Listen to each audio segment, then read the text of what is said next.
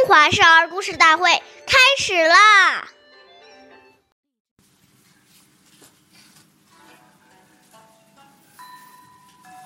尊长前，声要低，低不闻，却非宜。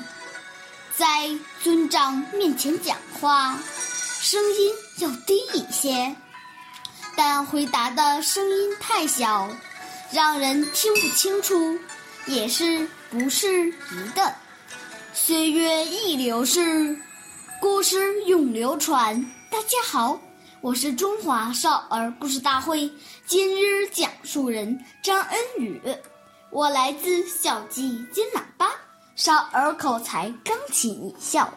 今天我给大家讲的故事是《城门立雪》第二十三集。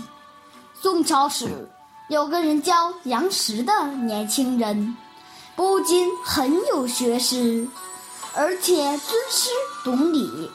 很受大学者程颐的欣赏。一天，大雪飘飞，杨时和游作去拜见老师程颐，正巧赶上程颐在屋子里休息。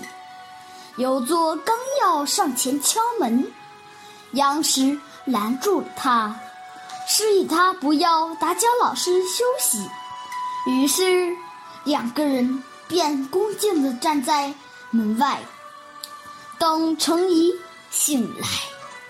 过了很久，程颐终于醒来。这时候，门外的雪已经积了一尺多厚了。然而，杨时和游作却仍旧站在风雪中，没有一丝不耐烦的神情。程颐看到了，很受感动，把自己一生所学的知识都教给了这两位学生。下面有请故事大会导师王老师为我们解析这段小故事，掌声有请。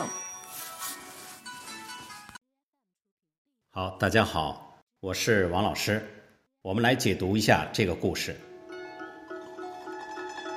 这个故事提醒我们，时时要注意别人的感受。在长辈面前说话，声音太大，很刺耳，滔滔不绝，长辈一定觉得很难受、不舒服。家里有长辈来做客，我们一定要出来问候。从小，我们就要养成在长辈面前言谈举止要落落大方，要有一种柔和的气质。家里如果有长辈来，我们一定要让子女出来跟长辈问候，并注意在旁边观察他的礼貌应对情形。如果发觉孩子有哪些过失及表现不妥的地方，当下就要指导他应该如何做好才是对的。好，感谢您的收听，我们下期节目再会，我是王老师。